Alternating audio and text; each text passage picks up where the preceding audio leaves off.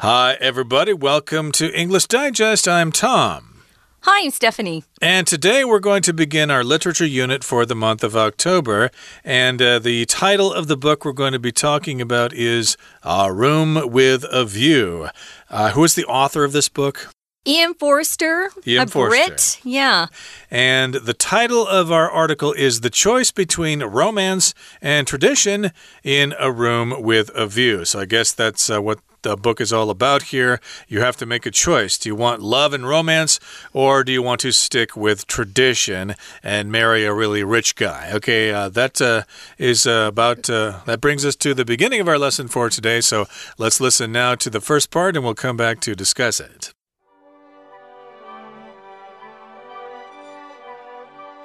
In the early 1900s, Lucy Honeychurch, a young upper class English lady, is vacationing in Florence, Italy, accompanied by her older cousin Charlotte.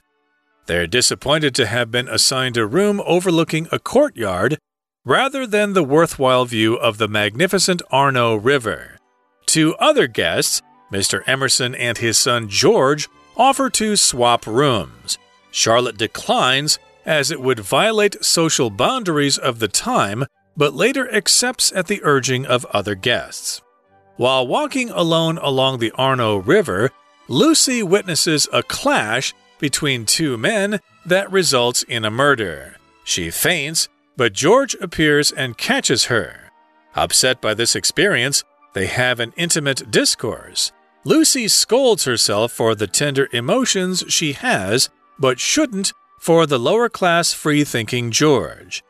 In the countryside, Lucy wanders alone on a violet covered hill.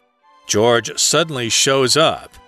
In this romantic setting, he passionately embraces and kisses her.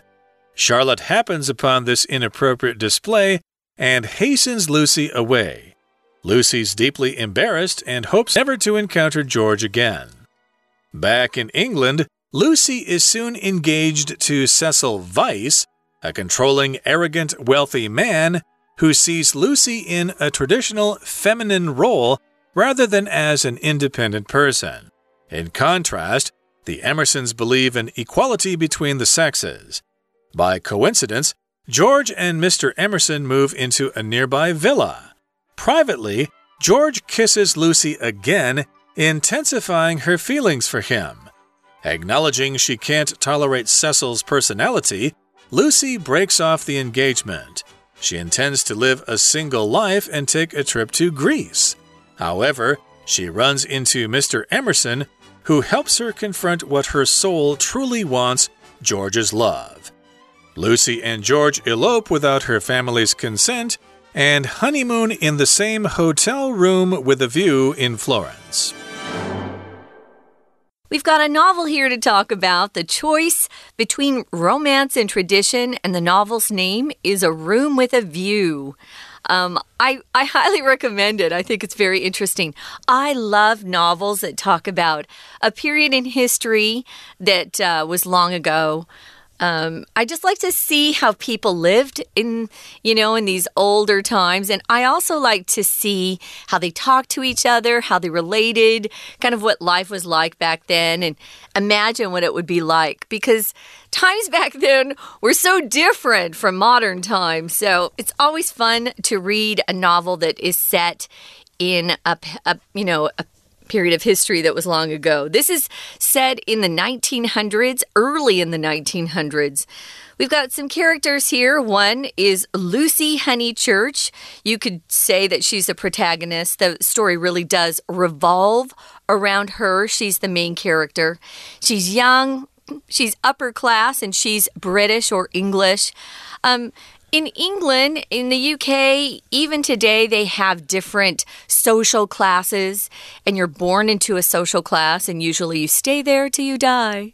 Uh, the reason why America was so different was that people could go to America and you could be born poor and die in an upper class because you worked hard and you were successful.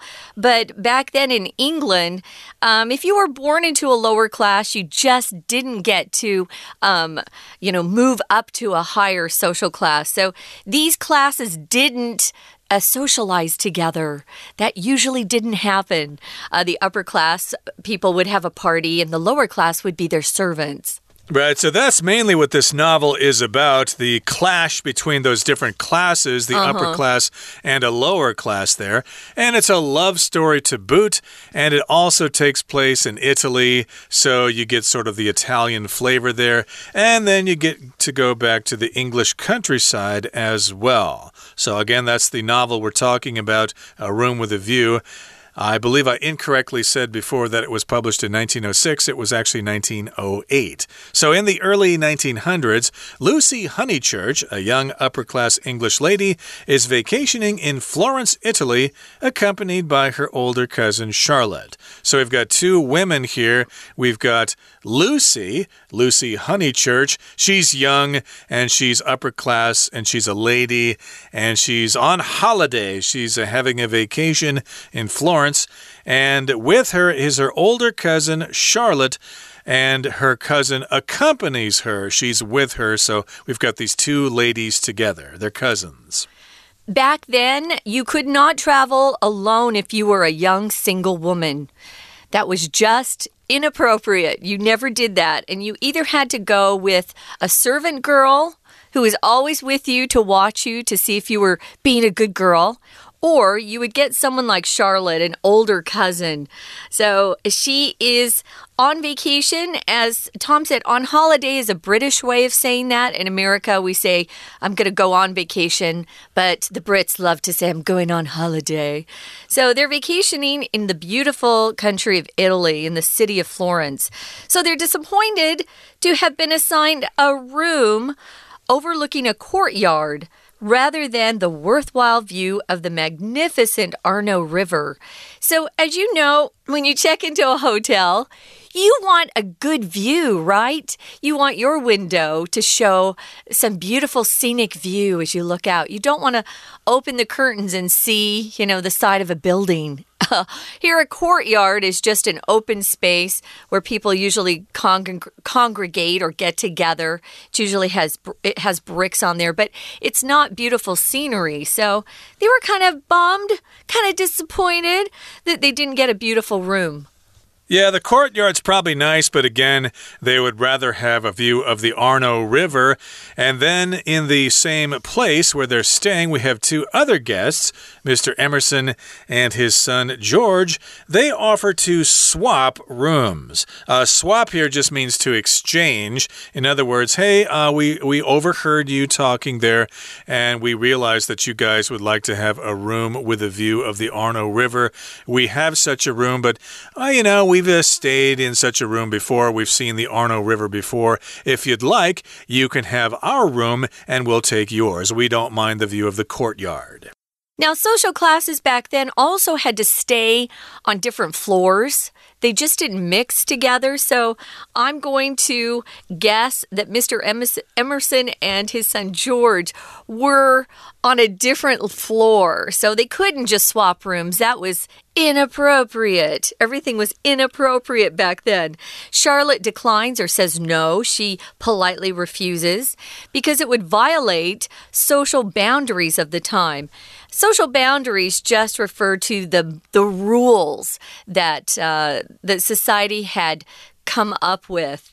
You know, they weren't laws. You wouldn't be arrested if you um, didn't keep all of these social boundaries. But if you violated them, somehow your reputation would suffer and people would look down on you. So Lucy had to be very careful to always keep her reputation very um, good, very clean. She wanted to marry well. And if you had a bad reputation, it was hard to get married if you were in that higher social class. So they said, oh, no, we can't. We can't swap rooms. We can't exchange because of those boundaries. Now, boundary uh, can also refer to some line that marks the limit of an area. Maybe uh, there's a boundary between uh, one state and another state, or counties in Taiwan. There might be a boundary line uh, between two places. Well, here it's just uh, it's an idea of a, a social boundary. They're just talking about the rules that you can't break. Right, and uh, boundary, of course, is a line between two different areas, and uh, it's uh, related to the word border, uh, which is between two countries, like uh, the border between the United States and Canada, for example. But you could also use the word boundary in a more general sense. And we've got social boundaries, okay? Basically, you can't accept something from a man when he asks you, no matter what it is, okay? That's probably the boundary there. if the man says, hey, hey, you can uh, have our room and we'll take yours. Uh, you're not supposed to say yes so fast because then uh, the man might think you owe them something or something like that. So, of course, she refused at the beginning, but later she accepts at the urging of other guests. So the other guests in this pension they were staying in or this hotel or whatever, they said, ah, go ahead and do it. It's not such a big deal. Uh, if you accept it, you're not really uh, violating social boundaries boundaries. It's okay. If you want the room, take it, and people won't look down on you for accepting their proposal.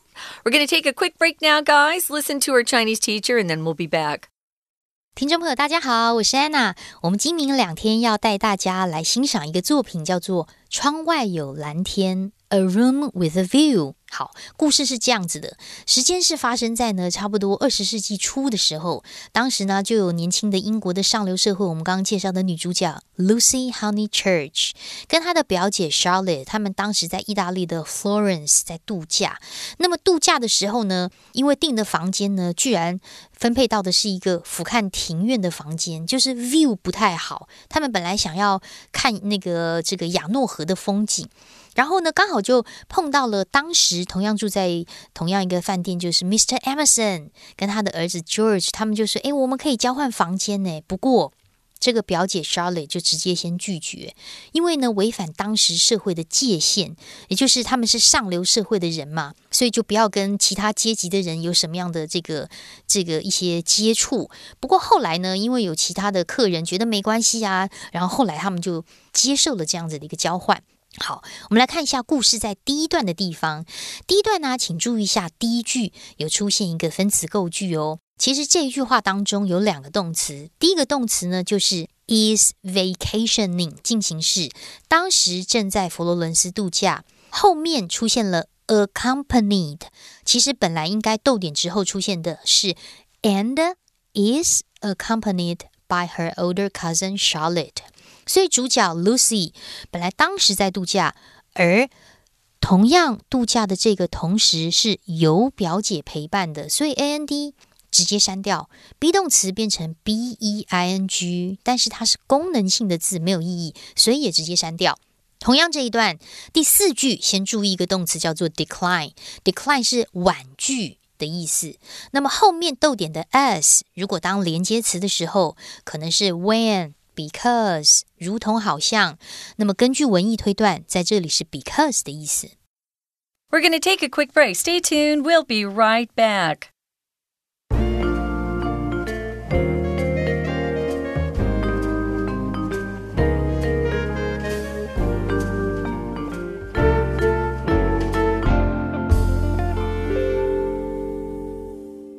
Okay, let's continue to summarize our work of literature for the month of October, A Room with a View. So far, we've got Lucy and Charlotte. They're staying in Florence, and in the same hotel, we've got Mr. Emerson and his son George, and they eventually swap rooms because the ladies weren't satisfied with their original room. They did not like the view of the courtyard, but uh, the men offered to swap rooms with them. Uh, Charlotte initially said no, but the guests urged her to go ahead and switch rooms, so they did. And now the ladies have a room with a view of the Arno River. And while walking alone along the Arno River, Lucy witnesses a clash between two men that results in a murder. So here we've got the word clash. Uh, it's being used as a noun. It's just kind of a conflict, a fight between two or more people. Uh, clash could also be a verb. Uh, Clash also, as a noun, could refer to the punk rock band from London called The Clash. The Clash City Rockers, maybe you've heard of them. But in any case, here, this is just a conflict, a fight, a clash between two men, and that results in a murder. One of the men actually gets killed.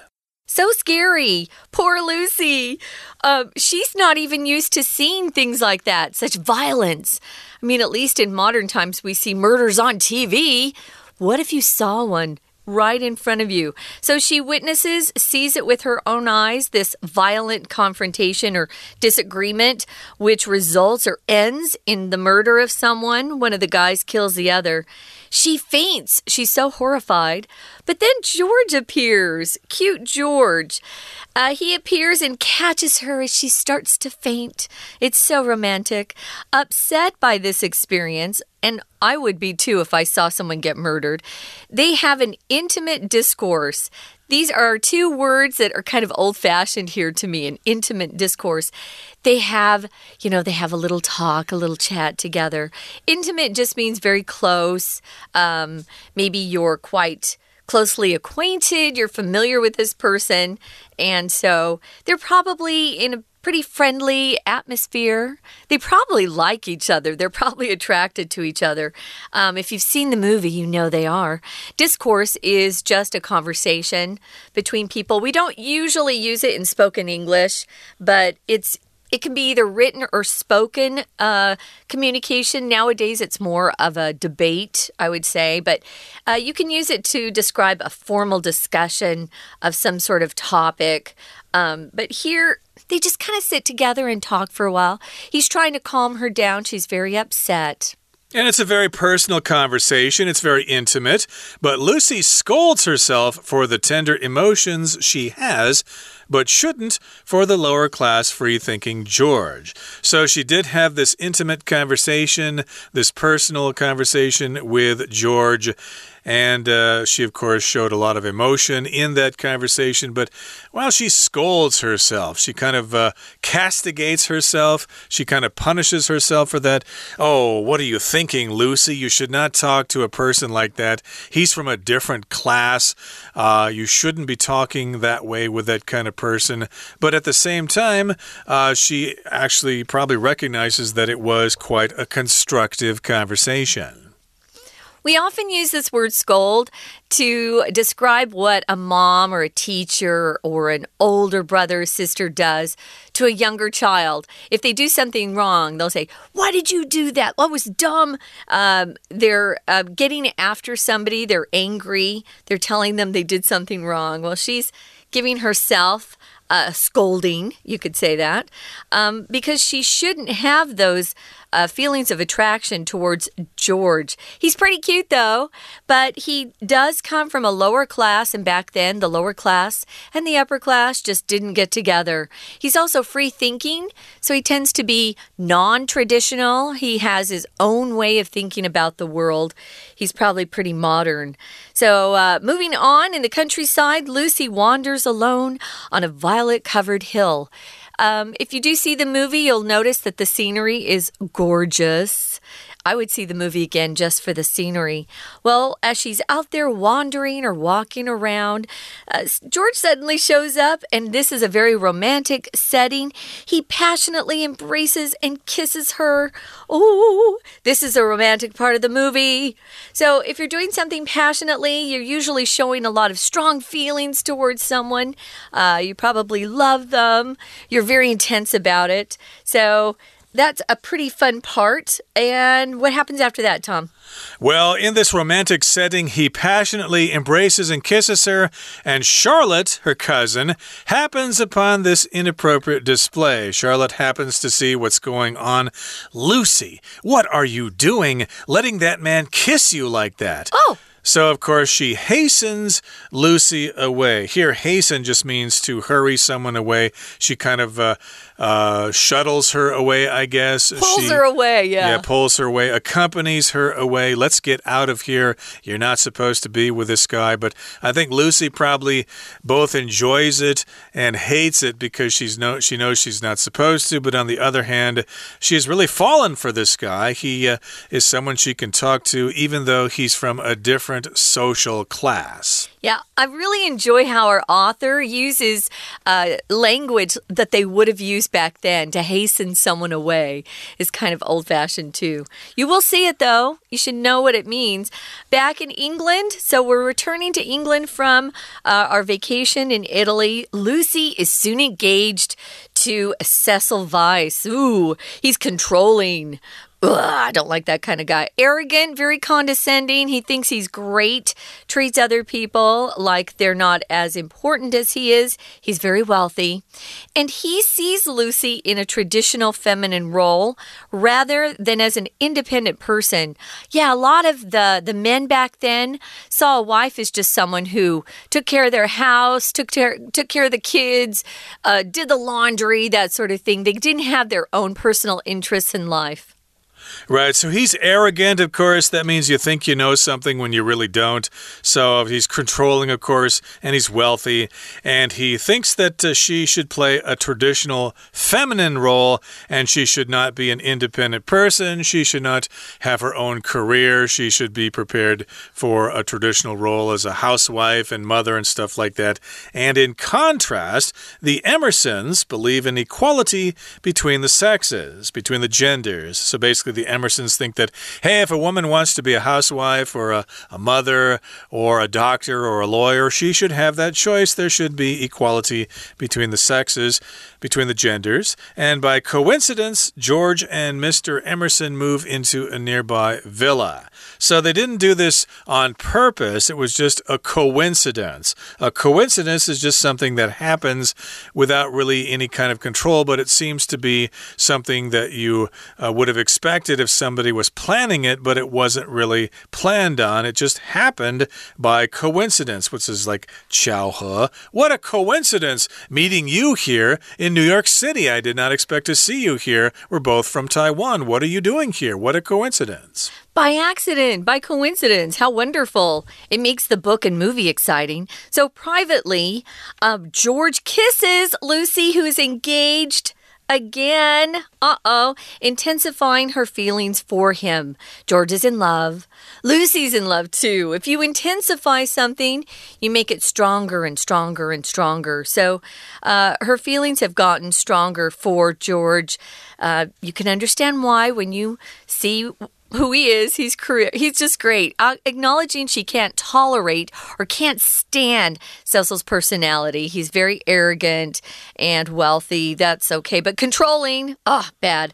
So she doesn't want to to actually marry this guy. So she breaks off the engagement and she just feels like she'll have to live a single life alone.